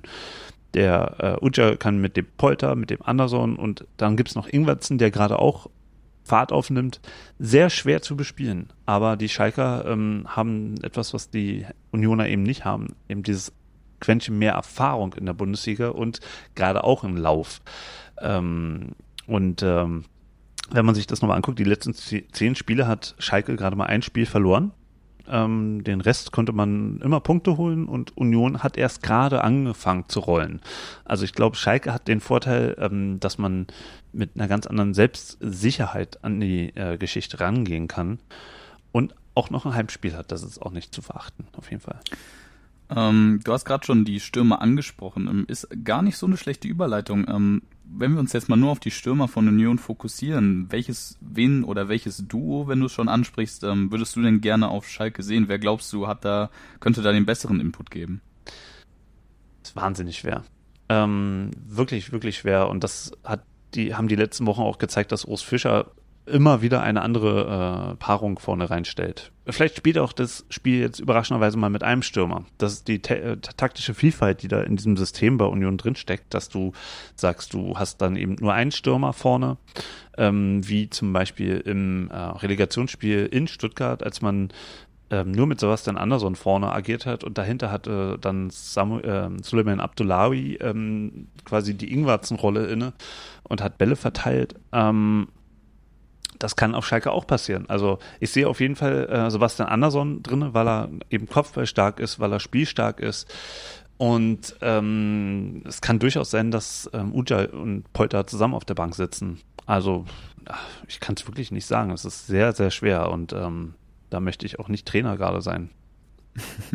Wenn wir aufs Mittelfeld gucken, ähm, du hast im ersten Part schon gesagt, äh, am Beispiel von Felix Groß, dass jeder, wenn er eben im Training äh, die Leistung bringt oder eben für das Spiel geeignet ist, äh, von Union aus dem Kader da auch zum Einsatz kommen kann.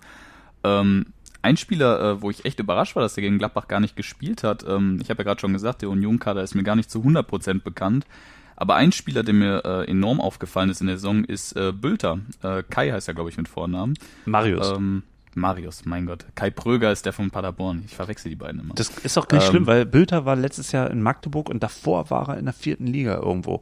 Ähm, also der hat auch eine wahnsinnige Karriere jetzt äh, ein, eingeschlagen und ist auch erstmal nur ausgeliehen von Magdeburg. Das darf man auch nicht vergessen. Äh, genauso wie Kevin Schlotterbeck ähm, auch nur ausgeliehen ist aus Freiburg.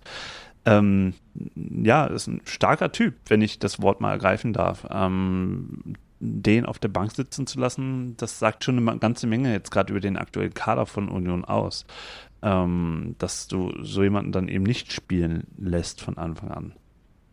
Mm, eine Personalie hast du auch angesprochen, und zwar Christian Gentner, die ähm, anfangs umstritten war. Ist er für dich inzwischen gesetzt oder ist er für dich immer noch derjenige, okay, er bringt zwar gerade gute Leistung, aber ich würde gerne zum Beispiel einen Schmiedebach sehen? Ich glaube nicht, dass äh, Christian Gentner nicht spielen wird. Ähm, aus zweierlei Gründen. Äh, einerseits, weil er gerade auch einfach wahnsinnig stark ist und dem Ganzen äh, jetzt endlich die Sicherheit gibt, die man sich von ihm offenbar schon immer versprochen hat. Und zum anderen einfach auch, weil er äh, einer ist, der diese Situation kennt in der Bundesliga. Mm, und ähm, in dem Gespräch, was wir mal mit Michael Parensen geführt haben, war auch äh, von Christian Gentner natürlich die Rede. Und er bringt natürlich auch eine ganz andere Routine in die Kabine hinein und ähm, die bringt er auch auf den Platz. Und ähm, das ist schon ein, ein, ein Element, was gerade bei Union fast nicht zu ersetzen ist. Also es gibt ein paar Positionen, wo ich denke, da wird Union auf keinen Fall dran rütteln. Das ist ähm, Christopher Trimmel, es ist äh, Lenz, es ist Gentner und es ist Friedrich und Giekewitz, die fünf. Ähm, Schlotterbeck, Subotic, könnten auch äh, in irgendeiner anderen Konstellation schon mal aus der Mannschaft plumpsen. Ähm, Groß sowieso und Ingwertsen auch. Äh, Uja, Anderson, alle, also all die, die jetzt gespielt haben, ähm, denke ich, sind bis auf diese fünf ähm, irgendwie zu ersetzen. Ähm, es hat jetzt im letzten Spiel gegen Mönchengladbach auch Robert Anrich wegen einer Gelbsperre nicht ges äh, gespielt und der ähm, ist natürlich auch schon mit großen Vorschusslorbeeren vom Trainer Frank Schmidt damals aus Heidenheim äh, rübergeschickt worden. Das hat den Heidenheimern auch wehgetan, den gehen zu lassen und man sieht es jetzt auch, wenn der spielt, was für eine, für eine ähm, Körpersprache da auf den Platz kommt. Und die kommt jetzt wieder zurück. Und ich denke, diese Körpersprache zusammen mit Gentner könnte für die äh, doch relativ junge Schalker Mannschaft ein Problem werden. Mm, da wir ja immer noch ein Podcast aus Fansicht sind äh, und jetzt gar nicht mal so auf, äh, auf die Schiene gehen wollen, wer sinnvoll wäre, ähm, gibt es denn Spieler bei Union oder vielleicht auch mehrere, wer weiß, ähm, die du von dir persönlich aus aus subjektiver Sichtweise gerne gegen Schalke sehen möchtest oder wiedersehen möchtest? Auf jeden Fall. Also ähm, ich bin großer Fan von Christopher Trimmel. Der macht ja auch gerade ähm, im, im, hohen Alter nochmal Nationalmannschaftskarriere und ähm, hat gute Chancen zur Europameisterschaft zu fahren. Ist auch auf Ganz meinem kurz für wen, wenn ich fragen darf. Für ich Österreich. Nicht, für Österreich. Ah. Für Österreich. Und da hat Spannend. er jetzt im letzten Spiel auch von Anfang an gespielt. Und ähm, ich bin großer Fan von Christopher Trimmel, weil er einfach ein, ein geiler Typ ist. Also ist einer, der, der hört äh, Heavy Metal, äh, hat, hat sein eigenes Tattoo-Studio, ist ähm, äh, wenn man sich mal die Interviews anguckt, die er rund um den letzten Spieltag der letzten Saison und um die Relegation äh, gegeben hat, er hat permanent auch in den schlimmsten äh, Zweifelsphasen hat er immer die Brust raus, war immer positiv, hat überhaupt nicht daran gezweifelt, dass Union aufsteigen wird, obwohl es überhaupt nicht sicher war nach dem 34. Spieltag, als es dann hieß, es geht gegen Stuttgart. Da hat er gesagt, nö, wieso? Nö, alles gut, wunderbar. Und im letzten Spiel zu Hause gegen Stuttgart hat er gefehlt und war dann im, im äh, was war es, Eurosport-Studio mit ähm, Jan Henkel und äh, Matthias Sammer und ähm, hat erzählt, ja, ich bin hier mit der S-Bahn heute hergefahren, ja, freue mich und der hat, also dieser Typ auf dem Platz ist so unfassbar wichtig. Er schlägt wahnsinnig wichtige Ecken, Deswegen ist auch Union gerade bei Eckbällen sehr, sehr gefährlich, was äh, die Schalker, wenn sie jetzt zuhören sollten, aber ich glaube nicht, dass sie meine Expertise brauchen, ähm, äh, sollten sie trotzdem mal darauf achten, ähm, wie scharf und genau die Ecken von Christopher Trümmel geschlagen werden. Da bin ich ein Riesenfan und ähm, allein schon von, von seiner Weltsicht ist äh, Neven Subotic äh, ein wahnsinnig toller Mensch und auch wenn er ähm, äh, sehr, sehr stark verteidigt, ist er auch ein sehr, sehr schlechter Passgeber. Das ist auch eine Sache, die für Schalke interessant sein könnte, dass die Pässe von Neven Supotic nicht immer genau ihr Ziel äh, finden und Union deswegen auch immer wieder in, in Situationen kommt, äh, die nicht so schön sind. Und ähm, darauf muss Union auch ein bisschen aufpassen, sich nicht zu sehr in, in äh, Zweikämpfe von Subotic und anderen Spielern äh, der gegnerischen Mannschaft ähm, zu wiederzufinden, wenn Subotic den Ball hat. Naja. Ähm, und ansonsten finde ich, es ist ein sehr, sehr äh, super sympathischer Kader. Klar, für mich persönlich, nachdem ich ihn jetzt zweieinhalb Stunden interviewen durfte, ist Michael Parensen natürlich jemand, den ich unbedingt auf dem Platz sehen will, weil, weil ähm, dieses alte Zirkuspferd das einfach verdient hat, ähm, jede Sekunde Bundesliga äh, aufzusaugen. Also wahnsinnig geiler Typ. Aber er du, wird nicht spielen. Er wird nicht spielen. es würde mich du, wundern. Ähm, mich freut's total, dass du äh, so einen tiefen und detaillierten Einblick äh, in den Kader und äh, die einzelnen Spieler von Union werfen konntest. Den hätte ich so niemals bieten können. Ich hoffe, ich äh, spreche jetzt nicht in, wie soll ich sagen, in einer Fremdsprache, wenn ich jetzt auf die Ausstellung von Schalke zu sprechen komme. Nee, aber ähm, ganz, ganz im Gegenteil. Ich bin ja mal gespannt, was du zu was du glaubst, wie Schalke auf Union reagiert oder wie ja, Union ähm, auf Schalke reagieren muss. Ich vergleiche das ja immer so ein bisschen, äh, was heißt so ein bisschen eigentlich äh, total. Ich vergleiche das immer mit der Aufstellung des letzten Spieltags, also in dem Falle ähm, zum Spiel gegen Werder Bremen. Und äh, da gibt es zwei Positionen, die ich ähm, ja, die ich da definitiv ändern würde. Ähm, Schalke hat gegen Bremen mit Marc Uth begonnen. Marc Uth ist ein schwieriges Thema aktuell. Ist damals ablösefrei aus Hoffenheim gekommen. Eigentlich ein Spieler, der sich in der Bundesliga gezeigt hat, hat bei Hoffenheim seine Hütten gemacht, ist bei Schalke aber leider mh, bis dato noch nicht wirklich angekommen. Hat eigentlich einen richtig guten linken Schuss, ähm, hat auch ähm, zumindest in Teilen der letzten Saison und in Teilen der aktuellen sich mehr als Zehner oder mehr als Vorlagengeber versucht. Ähm, das Spiel ein bisschen mehr als ähm, aus der hängenden Perspektive aufzubauen und äh, die Pässe für die Stürmer, in dem Falle Raman zu bieten. Aber Marc Uth blieb leider bis auf das Pokalspiel gegen Bielefeld so blass, dass ich ihm da leider ähm, aussortieren würde und äh, da definitiv und das sage ich schon seit etlichen Folgen und äh, so sehr ich David Wagner mag und so fasziniert ich von seinem Fußball aktuell bin, muss langsam aber sicher äh, Ahmed Kutucu seine Chance von Anfang an bekommen. Ähm, Kutucu hat eben dieses, dieses spezielle Moment, ähm, der Junge kommt aus Gelsenkirchen, ist bei den Fans sehr hoch angesehen. Ähm, jeder, eigentlich jeder will den Jungen spielen sehen.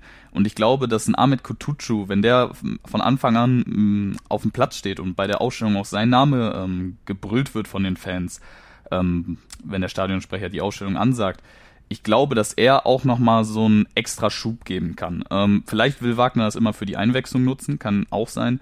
Aber ähm, wenn ich mir die Leistung angucke, Marc Uth und ähm, die Leistung, die Kutucu in seinem Kurzeinsatz gegen Paderborn gezeigt hat, zu viel mehr ist er leider aktuell noch nicht gekommen, dann ist es für mich nicht verständlich, dass Ahmed Kutucu die Chance nicht bekommt. Klar, immer noch ein sehr junger Spieler, aber ein Spieler, der sich auch in der letzten Saison, als es für Schalke sehr, sehr schwierig lief, äh, schon bewiesen hat, dass er Qualitäten hat und eben auch offensive Qualitäten. Und deswegen für mich ein Wechsel, der zumindest mal aus meiner Sicht verständlich wäre.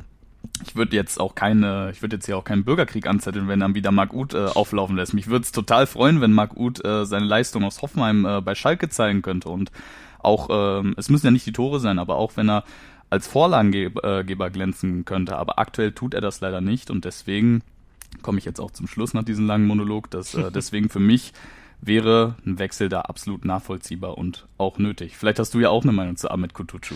ähm, also da, da, da spülen sich natürlich auch einige Fragen an, nach, wenn ich dir da so zuhöre. Also erstmal monologisieren wir beide doch ganz gut und erfolgreich und ich bitte vielmals die Knappcast-Hörer um Verzeihung. Ich bin auch ein bisschen aufgeregt, weil ich selten Gast irgendwo bin. ähm, nee, aber was, was denkst du denn, warum ähm, David Wagner auf, auf Mark Uth setzt? Also das, das muss ja irgendeinen Grund haben, wenn du in, in so einen Trainer hineinhörst, der gerade, ich würde auch sagen, dass David Wagner definitiv kein äh, Dummkopf ist, der, Dummkopf Nein, ist, der nach, auf nach Namen Fall. aufstellt. Ähm, der muss sich doch irgend, irgendwas da, dabei gedacht haben. Ja, ähm, erstmal würde ich die Aussage insofern korrigieren, dass er nicht auf Mark Uth setzt, sondern er setzt eher auf Burg, Burgstaller und Mark Uth. Ähm, oder sagen wir einfach, er setzt nicht auf Kutucu. Ähm, ich glaube nicht mal, dass das den Grund hat, dass, ähm, wie soll ich sagen, dass Kutucu, sagen wir jetzt mal, im Training so viel schlechter ist oder so. Ich glaube nicht. Ähm, David Wagner musste die Frage ja schon sehr oft beantworten und ähm, im Endeffekt ist seine Kernaussage immer gewesen, Ahmed ist noch seiner Ansicht nach zu unerfahren und zu jung. Ähm, ich kann den Punkt definitiv nachvollziehen, weil so ein Marc Uth und Guido Burgstaller, die haben dann doch eine etwas andere Präsenz, gerade auch vielleicht für so ein ähm, pressing-intensives Spiel wie von äh, David Wagner, wenn wir jetzt ähm, auf das Thema Burgstaller zu sprechen kommen. Aber ich, ja, vielleicht bin ich da etwas traditionell, aber im Endeffekt muss man leider sagen, Marc Uth und Guido Burgstaller, eigentlich der gesamte Schalker Sturm hat sich in dieser Saison noch nicht richtig bewiesen. Oder um es anders auszudrücken, macht bisher zu wenig, schießt zu wenig Tore, der Sturm. Schalke hat in den letzten Spielen oftmals drei Tore erzielen können. Jetzt gegen Bremen waren es in Anführungszeichen nur zwei. Ähm, allerdings war Rahman der Einzige, der ähm, da die Stürmertore gemacht hat. Und wenn ich mir das ansehe, dann sehe ich da eben zumindest mal äh, die Chance für Kutucu oder die, ähm, die Möglichkeit, die er kriegen muss, um zu zeigen, ich kann es eben besser. Hm. Also, ähm, ich finde es persönlich gar nicht so schlimm, dass nur Raman ein Stürmertor geschossen hat. Ähm, das System der Schalke zeigt ja auch, dass verschiedene Leute Tore schießen können und ihr habt ja mit äh, Harit auch einen wahnsinnig aufstrebenden ähm, Spieler im Team. Ähm, das ist vielleicht auch gerade das, was Schalke gefährlich macht, dass du eben äh, zwar vorne einen Stürmer hast, der nicht so richtig seine Tore macht, aber du weißt ja, das ist wie so eine, wie so ein, wie so ein Löwe, der lange nichts gegessen hat und irgendwann ähm, irgendwann braucht er zu fressen und dann holt er sich seine Tore. Das ist bei jedem guten Mittelstürmer so und das wird auch bei Marc Uth so sein. Und du brauchst, solche Spieler brauchen halt einfach auch Vertrauen. Und ähm, wenn ich dann so sehe, was, was Schalke noch so im Petto hat und ich sehe auch gerade, um zur Union zurückzukommen, eine sehr stabile Defensive, eine stabile, äh, stabile ähm, Dreierverteidigung, ähm, wo allesamt in der Bundesliga gerade Riesenprobleme haben, da durchzukommen. Und ähm, da sehe ich jetzt zum Beispiel nicht, ähm, wie jetzt ein Matondo oder äh, ja, wen, wen habt ihr da noch? Ja, aber auch Burgstaller. Ich sehe, ich sehe die jetzt noch nicht so richtig einfach so durch, durch die Defensive von Union durchspazieren in der aktuellen äh, ja, Phase der, der Saison. Und da brauchst du tatsächlich eher ein paar Jungs, ein paar bullige Typen, die eben da reinbrechen. Und das ist, glaube ich, das spricht eher für Ud als zum Beispiel für Matondo oder ähm, äh, ja, auch Guido Burgstaller. Und Kutucu, ja, vor allem Kutucu, genau. Also ähm, ich würde gegen Union tatsächlich, was die Spitze angeht, eher auf erfahrene Spieler setzen und nicht auf junge Spieler. Das hat jetzt auch gerade Mönchengladbach zu äh, spüren bekommen, dass du zwar einen, einen tollen mit Markus, Marcus Thuram einen super schönen äh, Spieler da in den eigenen Reihen hast, aber ähm, hinten nehmen die Unioner keine Gefangenen. Da wird da wird hart gebolzt und da brauchst du auch Jungs, die ähm, gegenhalten können. Und das wird eher der Schlüssel für Schalke sein. Plus die eigene spielerische Qualität auch zu zeigen und die Unioner laufen zu lassen und ähm, ballsicher zu sein. Und das äh, ist das allerwichtigste Element, glaube ich, gerade gegen Union. Nur, nur so hast du auch gerade in der Phase eine Chance. Du, ich sehe das tatsächlich gar nicht so anders wie du. Ähm, du hast ja gerade Ray Matondo angesprochen. Ähm, da greifen deine Argumente für mich absolut. Ähm, Matondo ist ein absoluter Umschaltspieler und äh, für den könnte es zumindest von Anfang an schwierig werden. Äh, ich sag mal, wenn du ihn ab in späteren Verlauf der Partie bringst, kann der auf jeden Fall auch nochmal einen Input geben.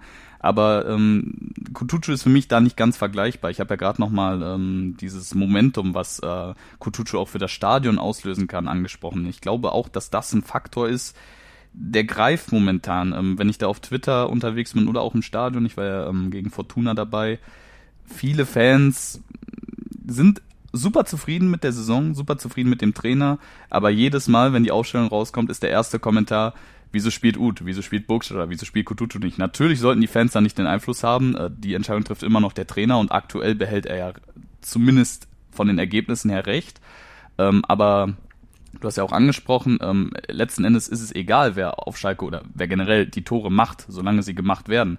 Stimme ich dir zu, ähm, bin ich auch voll bei dir. Allerdings letzten Endes, wie es für den Verteidiger ähm, der jo grundlegende Job ist, das Tor zu verteidigen und es auch schön ist, wenn er mal ein Tor vorne macht, ist es für einen Stürmer die grundlegende Aufgabe, das Tor zu erzielen und auch da ist es schön, wenn zum Beispiel, gutes Beispiel eigentlich, dass äh, Milo Draschica dann äh, zum Beispiel einen Angriff von Amina Ried mit einer sensationellen Grätsche dann nochmal raushaut.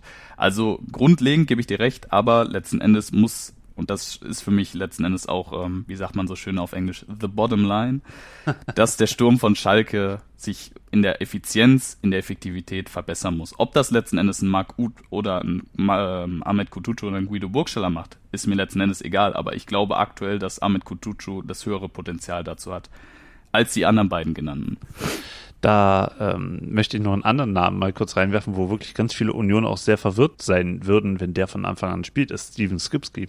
Ähm, tatsächlich ja. ähm, äh, hat sowas schon Einfluss, wenn, wenn du einen ehemaligen Mitspieler dann auf einmal gegenüber hast, der auch noch bei den Fans absolut noch äh, höchste Beliebtheitswerte hat. Also es gibt wenig Spieler, die so beliebt sind wie Steven Skripski und ähm, wenn der auf einmal auf dem Platz steht, könnte ich mir schon vorstellen, dass das einige verunsichern würde auf, auf der Tribüne, auf dem Platz, weil eben Stevo ähm, auch ein gefährlicher Spieler ist. Das traut ihm bloß keiner der, der Schalker Trainer bisher zu. Ähm, und jedes Mal, wenn er gespielt hat, hat er seine Tore gemacht. Das darf man einfach nicht vergessen.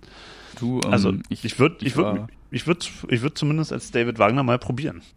Eine, du, ich war Training eine Variante. Letzte, ich war in der letzten Saison gegen Nürnberg im Stadion, da hat Schalke ähm, ja wahrscheinlich sein bestes Saisonspiel ähm, hingelegt und hat, äh, abgesehen vom Derby vielleicht, und hat 5-2 gewonnen. Da hat äh, Steven Doppelpack gemacht und äh, Steven Skripsi ist auch bei den Schalke-Fans äh, riesig beliebt. Äh, kam ja damals zu Schalke mit äh, auch mit der Aussage hier, ich bin schon äh, seit seitdem ich ein Kind bin S04-Fan, was ausnahmsweise mal keine Floskel war, sondern bei ihm ja wirklich stimmt. Äh, super sympathischer Mensch. Äh, ich, ich glaube, letzten Endes kann man den Kerl nicht mögen, äh, nicht nicht mögen, oh Gottes Willen, nicht nicht mögen, ähm, mit seiner sympathischen Art ähm, und tut mir auch ein bisschen leid ähm, aktuell. Ähm, David Wagner hat es auf einer Pressekonferenz auch mal gesagt, ähm, das trifft auch auf andere Spieler wie zum Beispiel Nassim Bougelab zu. Ähm, die trainieren gut und äh, die sind auch sind auch äh, gute Spieler und er ist froh, dass er sie hat, aber aktuell haben andere einfach die Nase vorn und äh, das ist halt leider auch äh, leider Gottes auch aktuell das Leid des Steven Skripski, der kam jetzt äh, gegen Bremen, war das erste Mal, glaube ich, seit ich glaube seit der Saison sogar überhaupt im Kader, hat davor nur in der ersten Pokalrunde gegen Drochtersen Assel gespielt. Ich würde ihm, ich würde ihm zumindest mal eine Einwechslung absolut gönnen, äh, wie du gerade schon sagst, gegen seinen Ex-Verein, äh, bei dem er auch immer noch hoch ähm, sehr, sehr beliebt ist. Ähm, ist, ein, ist ein Punkt, den du auf jeden Fall ansprichst, der wahr ist, aber aktuell sehe ich zumindest startelftechnisch überhaupt keine Chance für Steven Skripski bei Schalke. Aber ich würde tatsächlich auch ganz schön gucken, wenn er dann doch spielt. Und tatsächlich, du, ich auch. Ey, ich was wären das für eine, was wären das für eine geile Geschichte? Ja, Steven Skripski spielt sein erstes Spiel in dieser Saison ausgerechnet gegen Union und ausgerechnet gegen Union macht er vielleicht sogar ein Tor. Ähm, das, also Wär, du, ich sag's mal so. Der wenn, absolute Hit ähm, für Schalke und für Stivo. Ich sag's mal so, wenn eine Stunde vorm Spiel, wenn die Ausstellung rauskommt, dann auf einmal steht äh, mit der Nummer 22 Steven Skripski, dann habe ich jetzt keine Angst, dass äh, auf der rechten Seite gar nichts geht oder im Sturm, sondern dann bin ich absolut immer noch motiviert, genauso wie wenn da jetzt ein Maton oder Caligiuri spielen würde. Das, das ist super Seite, Das ist die Seite, wo Neven Subotic ist. Und äh, lass mal Subotic den Ball haben und äh, gefährliche Pässe spielen. Da, ähm, dann ist da aber auf der Seite echt, dann brennt naja. Jetzt hast du mich tatsächlich an der super Überleitung gehindert. Nein. Oh man, das tut mir leid. Ich kam gerade ja auf äh, Dani Caligiuri zu sprechen und das ist die zweite Position, äh, die ich bei Schalke als änderungsbedürftig sehe. Ähm, Caligiuri hat ähm, mit Harid und Kenny aktuell alle Bundesligaspiele absolviert. Ähm, nicht alle von der Startelf aus, ähm, aber wie gesagt, ähm, hatte alle aktuell zumindest mal auch über Einwechslung absolviert und er ist immer noch ein Top-Bundesligaspieler. Er bringt super Ecken, er bringt super Freistöße vor allem und ist immer noch ein wichtiger Spieler. Aber man merkt total, gerade wenn du im Mittelfeld so einen wie Harit hast ähm, und einen Serda dazu, dass wenn ähm, Daniel Caligiuri da im Mittelfeld auf dem Platz steht, dass er doch derjenige ist, der das Tempo rausnimmt ähm, oder zumindest nicht so steigert und äh, nach vorne spielen kann, wie es eben Harit oder Serda tun. Der Vergleich ist vielleicht auch ein bisschen fies, aber ähm, gerade in, in diesem Mittelfeld ähm, sehe ich Caligiuri ein bisschen immer als Fremdkörper. Er versucht immer, sich so ein bisschen mit vorne einzugliedern auf der rechten Seite. Kriegt das auch eigentlich ganz gut hin. Ähm, aber ich bin eben der Meinung, dass ein Weston McKenney beispielsweise, der der absolute Allrounder bei Schalke 04 ist, hat, hat bis auf die Torwartposition bereits jede Position gespielt. Ähm, und Weston McKenney, der ist so ein dynamischer Spieler im Mittelfeld, der bringt eine enorme Geschwindigkeit mit, eine sehr hohe Sprungkraft, eine super Zweikampfquote, ähm, ist für mich, muss ich ganz offen so sagen, ein Spieler, den du fast gar nicht auf der Bank lassen kannst. Ähm, ist im Mittelfeld auf Schalke aktuell sehr schwierig. Ich sehe da halt eben Harid, Serda und äh, McKenny, wenn wir den Sechser noch dazu, äh, dazu nehmen, Mascarell, sehe ich fast schon als gesetzt. Ähm, ich sehe aktuell keinen Spieler, der das Potenzial dieser Jungs äh, aktuell nur angreifen kann. Ähm, ich, wie gesagt, wenn Caligiuri von Anfang an spielen sollte, sehe ich da auch keine Gefahr. Der ist ein absoluter Routinier, aber ich sehe da eben äh, rein spielerisch ein höheres Potenzial, wenn du da mehr Dynamik reinbringst mit eben so einem jungen Weston McKenney. Zu dem du vielleicht auch was sagen kannst? nee, äh, tatsächlich auch überhaupt nichts. Nein, ähm, dafür bin ich tatsächlich auch viel zu weit von, von Schalke weg. Aber ähm, der Schlüssel für Schalke wird sein Ballbesitz haben und äh, auch tatsächlich ruhig spielen. Und deswegen wäre vielleicht auch jemand, der eben nicht so viel, so schnell nach vorne spielt. Ähm, gar nicht so verkehrt für, für das Spiel von Schalke, weil ich glaube, das, was Union am wenigsten mag, ist tatsächlich gegnerischer Ballbesitz und ähm, bedächtig um den Strafraum herumspielen. Das war ähm, im Spiel gegen die Bayern, ähm, was Union sicherlich auch ganz gut gespielt hat, trotzdem immer das, das, das Mittel, womit die Bayern die Unioner vom eigenen Mittelfeld weggehalten haben. Also die letzten paar Minuten hatte Union gegen, gegen die Bayern ähm, ein Tor Rückstand und normalerweise stehst du im gegnerischen Strafraum in, in den letzten paar Minuten, wenn du 1-0 zurückliegst. Und in dem Fall war es genau umgekehrt. Also mit Ballsicherheit und auch mit, mit, mit glänzender Erfahrung kannst du da auf jeden Fall eine Menge bewegen und äh, das wird, denke ich mal, für Schalke eher wichtig sein, bedächtig und ruhig zu spielen und ähm, nicht sich selber in, in Gegenkonter begeben zu lassen. Ähm, das, was alle Mannschaften aktuell immer falsch machen, dass man Union eben diese, diese Räume gibt, ins, äh, vor die Abwehr zu kommen und auch in, ja, in Richtung Eckfahne zu kommen, die, mit, dem, mit den langen Pässen. Die langen Pässe sind gerade das Problem, was, was alle Gegner haben, die gegen Union spielen. Martin, du hast dein Vergehen von gerade absolut wieder gut gemacht. Du hast gerade von Schlüssel gesprochen. Das ist eine super Überleitung für den nächsten Punkt. Und wir, äh, wir sprechen ja immer davon, was ist der Schlüssel für Schalke, was ist der Schlüssel, was könnte der Schlüssel sein äh, für Schalke 04? Äh, und du hast es gerade schon angesprochen. Ähm, du siehst du siehst die Dynamik gar nicht als so notwendig. Du glaubst, dass ähm, Schalke eher gar nicht so über die Umschaltmomente kommen muss oder kommen soll vielleicht auch, sondern eher über die Raumsuche, über die Vertikalität vielleicht auch und äh, die Schnittstellen zu finden über so einen Spieler wie Harid oder auch Serda. Ähm, Absolut. Bin ich bin ich ein bisschen bei dir, ein bisschen aber auch nicht. Ähm, ich habe ja gerade gesagt, ich bin ein Riesenfan aktuell von Benito Raman, äh, ist gerade auch so ein bisschen von den Stürmern her in, in der besten Form und hat gegen äh, Bremen einzige Spitze gespielt. Ähm, wie soll ich sagen? Siehst du für ihn auch Potenzial, wenn äh, wir diese Schnittstellen, diese, ähm, diese vertikalen Schnittstellen nochmal ins Spiel bringen. Ähm, siehst du da auch für eine einzelne Spitze Potenzial oder muss es für dich eine Doppelspitze oder was heißt muss es für dich? Aus Unionssicht äh, soll für dich wahrscheinlich gar nichts, aber wäre es für Schalke äh, profitabler, wenn sie auf eine Doppelspitze setzen würden? Nicht zwingend. Also was für die Schalker tatsächlich wichtig ist, wenn Union im Ballbesitz ist, in der eigenen Abwehr, stören, stören, stören. Also ich war damals im Spiel gegen Hertha dabei und, und war in der ersten Halbzeit ähm, immer auf Höhe der Union-Abwehr und habe gesehen, die Hertaner haben den Spielaufbau von Union überhaupt nicht gestört. Und damit hatte Union tatsächlich auch eine Spielsicherheit, ähm, die sie über das ganze Spiel getragen hat. Und da ist es vollkommen unerheblich, ob du einen Stürmer hast oder zwei oder, oder zwei Außenstürmer hast, die einen etwas zurückgezogenen, wie sagt man, einer halben neun oder wie man das heutzutage Falsche neun. Falsche neun, genau. Ähm, das ist vollkommen unerheblich. Du musst auf jeden Fall ähm, dass das Union den Spaß am Aufbau verderben. Und ähm, da braucht es auf jeden Fall mindestens drei offensive Spieler, die sofort auf, auf die drei äh, Innenverteidiger oder auf die drei Verteidiger, von denen ich jetzt aktuell ausgehe, dass die so wieder kommen werden, weil sie gerade so eingespielt sind, da musst du sofort stören und, ähm, und den Spaß nehmen. Und ähm, was, was ich auf jeden Fall noch sagen wollte, ich glaube, viele Mannschaften machen gerade den Fehler, dass die Union inzwischen als vollwertigen Erstligisten äh, attackieren und, und bearbeiten ähm, und auch ähm, deswegen so kommen lassen mit der Gewohnheit äh, in der ersten Liga äh, lässt man den Gegner kommen und attackiert ihn erst im Mittelfeld. Ähm, ich glaube, Union muss man äh, ein bisschen wieder mehr wie einen Aufsteiger auch behandeln, der er auch eigentlich ist. Und dann hat man eine Chance, glaube ich, die Unioner zu knacken, indem man sie klein hält. Schau dir nur das Spiel gegen Leverkusen an.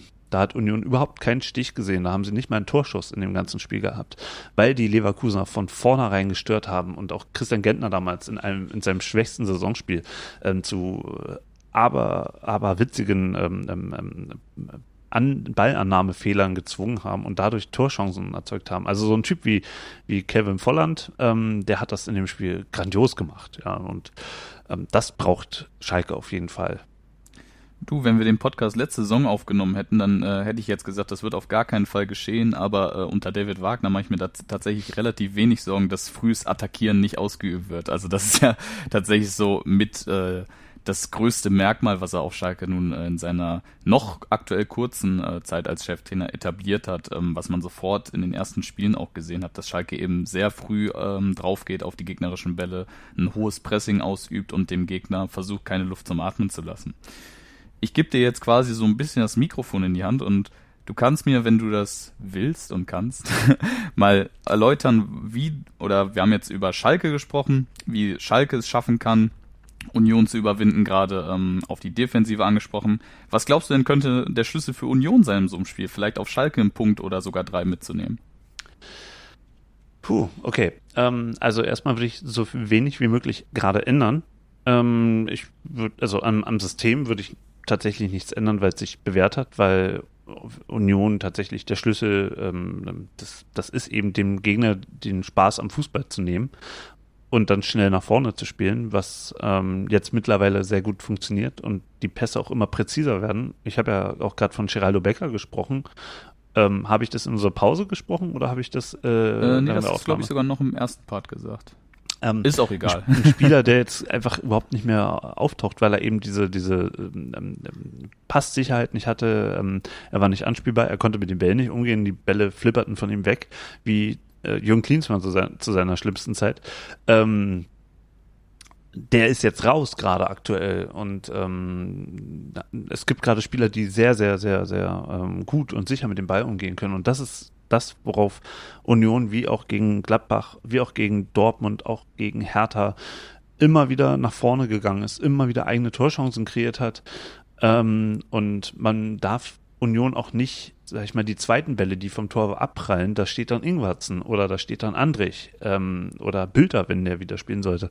Ähm, da muss auf jeden Fall ähm, Schalke mit dem defensiven Mittelfeld mit nach hinten arbeiten, weil sonst hat Union hinten viel Platz, um sehr zielstrebig aufs Tor zu kommen. Ähm, ich ich, also über Union will ich gar nicht so viel sagen, weil ich ja schon so viel gesagt habe. Ich glaube, da kann, kann sich jeder, der jetzt noch immer zuhört, ähm, sein eigenes Bild herausdrehen, wie Union Fußball spielt. Die Frage wird sein, wie, wie will Schalke das verhindern und wie will Schalke selber zu äh, Toren kommen. Ich habe ähm, schon Vertrauen, dass Union es gut machen wird, gleichwohl. Und da bild ich jetzt mal die Brücke auch hinaus aus dem Thema, glaube ich, dass Union trotzdem ähm, von einer ähm, gut attackierenden Schalker Mannschaft äh, bezwungen wird und ich tippe auf ein 3-0 für Schalke. Ui. damit hast du mich jetzt echt überrascht, Martin.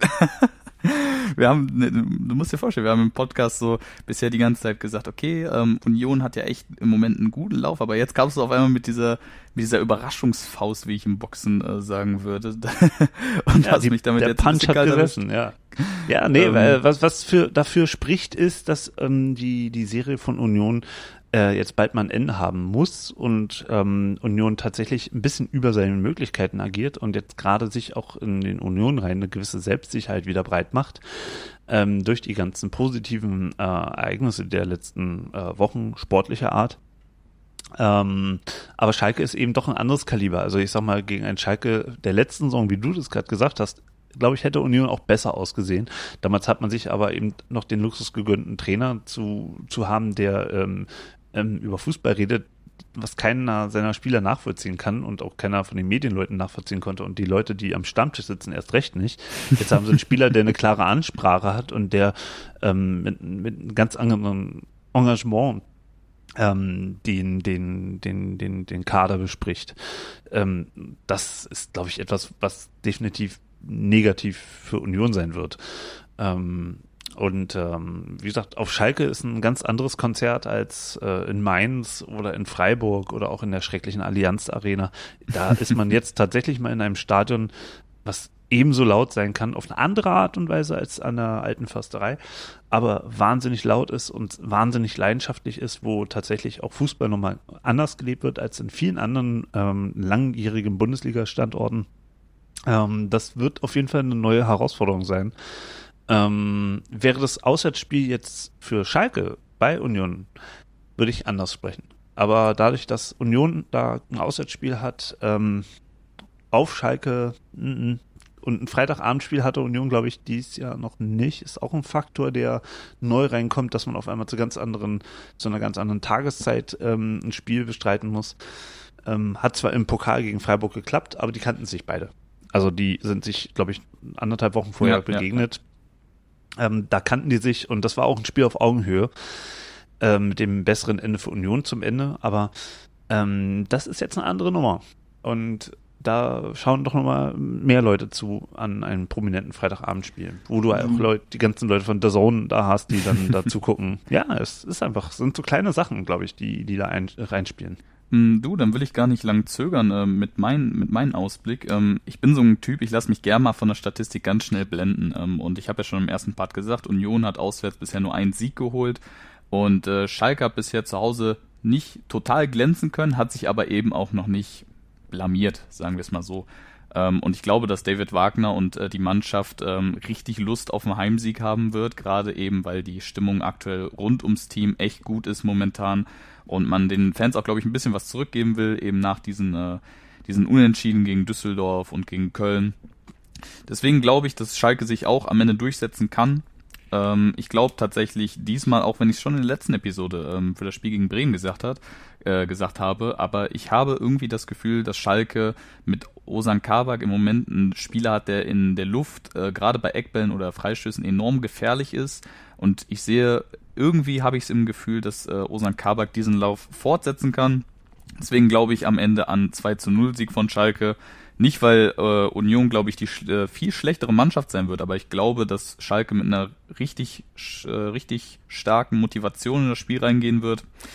Ähm, aber mal abseits vom Spiel glaube ich eben, dass es bisher, wenn wir alle Spiele der Bundesliga nehmen, auf jeden Fall eins der Spiele ist, auf die sich ein Fußballfan an sich richtig freuen kann, äh, wenn, er eine, wenn er ein Ticket für das Stadion hat.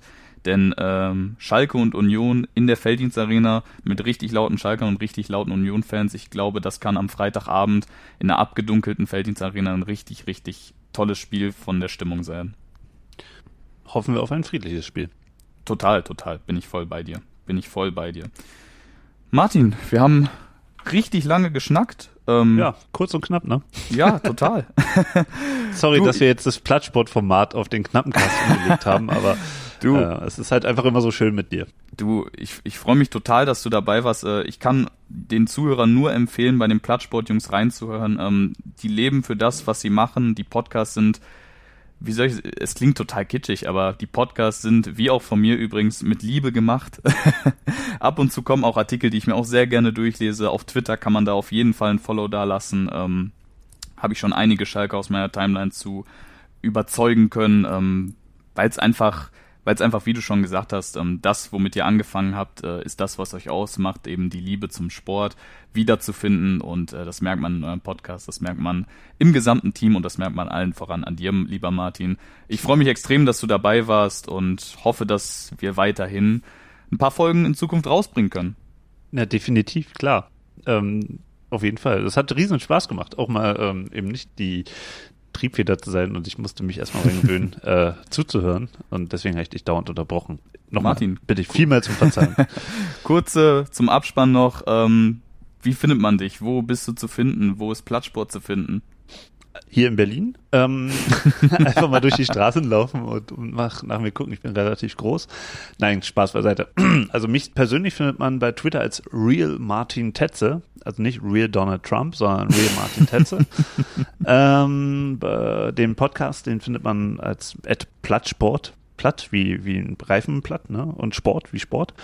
Ähm, und äh, ansonsten, ja, bei Apple Podcast, Spotify, Deezer, Stitcher, das ganze Programm und bei Facebook, bei Instagram und ähm, demnächst bestimmt noch, keine Ahnung, äh, TikTok oder so gibt's auch noch.